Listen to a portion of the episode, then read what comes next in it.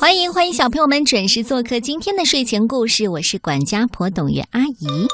今天我首先带来的这个故事《穷磨坊小工和猫》。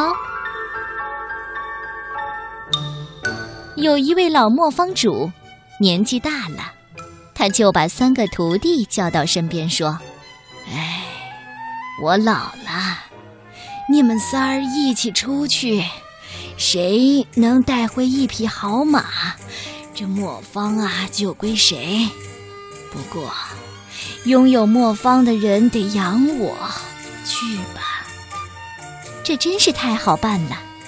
大徒弟和二徒弟心里想，可是三徒弟汉斯却发愁了，他不知道去哪里找好马，只好跟大徒弟、二徒弟说：“两位师兄，我跟你们一起走好吗？”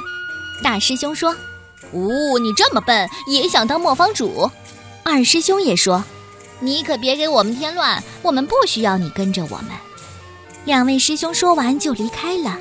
三徒弟汉斯只好自己来到森林里，左转转，右转转，不知道该往哪里走。忽然，一只小花猫就跳了出来：“嘿，你要去哪儿？喵！”哎。我说了，你也帮不了我。你不就是想要一匹骏马吗？这我都知道，还能帮不了你？汉斯开心极了。你说的是真的吗？不过我有个条件，你得当我的仆人，为我干七年活，我就会给你一匹骏马。那当然没问题。汉斯回答。于是啊。小花猫就把汉斯带到了施了魔法的城堡里，那里有很多的猫咪，跳来跳去的，它们都非常的快乐。汉斯就在这里住下了。那些猫咪对汉斯很好，汉斯每天去砍柴、割草，干不同的活儿。时间一天天的过去了，不论多累，汉斯都不放弃，一直坚持了下来。有一天呐。小花猫说了：“这儿有木头、木匠的斧子和各种所需要的东西，全都是银的。你用这些为我盖间小房子吧。房子盖好了，你就能见到马了。”汉斯听了，当然非常开心。他很快就把小房子盖好了，七年时间也就到了。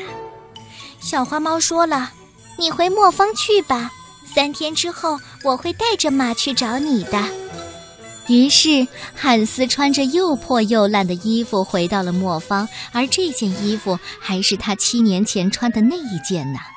他回到家之后，他的两个师兄也回来了，他们带回了一匹瞎马和一匹全马。他们问汉斯：“哎，我说你的马呢？”“哦，我的马三天之后就能到了。”“嘿嘿，傻汉斯，你也能弄得到吗？别逗了，哈哈哈。”大师兄、二师兄都在嘲笑他，嫌他脏，就把他赶到鹅窝去睡觉。三天之后，磨坊里果然来了一辆六匹马拉的马车，车上坐着一位高贵的公主。这位公主就是那只小花猫。公主让仆人们将汉斯清洗干净。然后为他穿上华丽的衣服，一位英俊的国王就出现在大家的面前。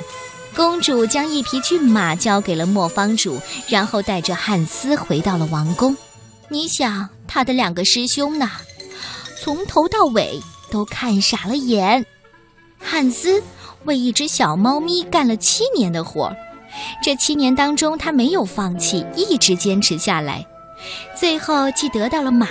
又解救了被魔法困住的公主。小朋友们，当你遇到困难的时候啊，一定要坚持，坚持，